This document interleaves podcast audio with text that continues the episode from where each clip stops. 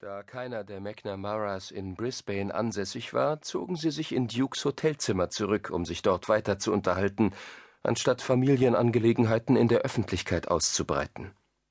Eileen nahm auf dem einzigen Sessel Platz, John Pace setzte sich auf eines der Einzelbetten, und Paul und Laura ließen sich auf dem anderen nieder.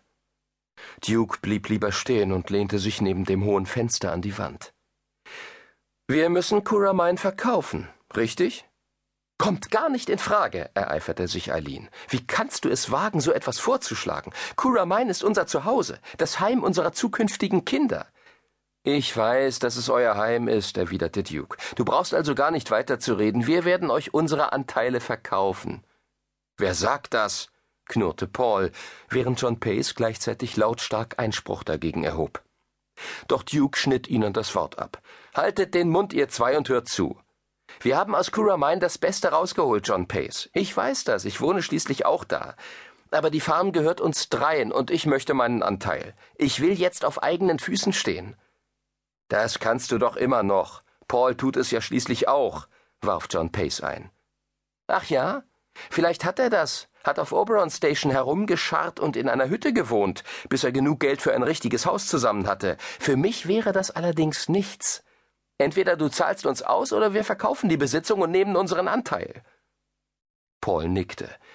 John Pace, ich denke, du solltest ins Auge fassen, eine Anleihe aufzunehmen, um uns auszubezahlen. Ich könnte das Geld auch gut gebrauchen. Duke stimmte ihm zu. Er hat recht. Paul beklagt sich schließlich oft genug, dass wir uns auf der Familienfarm ein schönes Leben machen, während er sich da oben im Norden abrackert. Jetzt mischte sich Aline ein. Ach, sei doch still. Seit wann machst du dir Gedanken um andere, Duke? Herrgott nochmal, dein Mitgefühl für Paul ist doch pure Heuchelei. Er ist aus freien Stücken in den Norden gegangen. Keiner hat ihn gezwungen. Und ich habe noch nie gehört, dass du ihm angeboten hättest, ihm zur Hand zu gehen. Oder dass dich die Arbeit auf Kuramine umbringt, knurrte John Pace. Dann seid doch froh, dass ihr mich loswerdet, erwiderte sein jüngerer Bruder und ging zur Tür. Ich bin draußen. Treib das Geld auf, John, oder verkauf. Ruhig Blut, mahnte Paul, aber Duke blieb eisern. Du bist ein Schwächling, du willst verkaufen, aber dir fehlt der Mumm, es zu sagen. John und Eileen haben es sich doch seit Jahren gut gehen lassen. Warum sollten wir sie unterstützen? Weil wir uns den Gewinn teilen. Verflixt doch mal, welchen Gewinn denn? Bei der Dürre und der Art, wie er und Eileen das Ganze bewirtschaften, hat Mutter schon seit Jahren keinen Penny mehr gesehen. Sie hat das Geld nicht gebraucht, explodierte Eileen. Duke öffnete die Tür.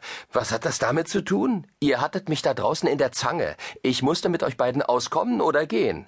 Mir war nicht danach zu gehen, nun aber sehr wohl. Die Tür fiel krachend hinter ihm ins Schloss. Ein Moment herrschte Stille. Dann wandte sich John Pace wieder an seinen Zwillingsbruder. Es steht noch immer zwei gegen einen. So kann er gar nichts ausrichten. Paul ergriff die Hand seiner Frau Laura und erhob sich.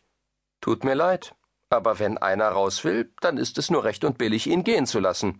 Und wie schon gesagt, ich könnte das Geld gut gebrauchen. Ich hätte nicht gedacht, dass du uns so hängen lässt, meinte John Pace verärgert. Ich dachte immer, auf dich sei Verlass. So ist es auch. Komm mit hinunter an die Bar und ich spendiere dir einen Drink. Zur Hölle mit dir, Eileen packte Paul am Arm. Wenn du mit Hugh gemeinsame Sache machst, dann bringen wir dich vor Gericht. Wir werden um die Farm kämpfen. Paul seufzte. Das wäre töricht, Eileen. Wer will denn so etwas? Zum Glück sind wir nicht zu viert, dann hätten wir uns jetzt wirklich festgefahren. Zwei von dreien sind die Gewinner des Tages. John Pace trat einen von Dukes Reitstiefeln aus dem Weg. Begreifst du denn nicht, dass du unseren Vater damit enttäuschst? Er würde nicht wollen, dass wir Kuramine verkaufen. Jetzt komm mir nicht damit. Dollar hat die Entscheidung getroffen, nicht ich. Ihr überlegt euch, was ihr zu tun gedenkt. Ich halte es für das Beste, du zahlst uns aus. Du kannst ja eine Anleihe auf dein Anteilskapital aufnehmen. Eileen wandte sich aufgeregt an ihre Schwägerin, die die ganze Zeit geschwiegen hatte. Laura, rede du mit ihm, auf dich wird er hören. Du möchtest doch sicher nicht, dass wir von unserem Besitz geworfen werden. Doch Laura schüttelte den Kopf. Tut mir leid, Eileen, aber ich halte mich daraus. Dann standen auch sie und Paul auf und verließen das Zimmer.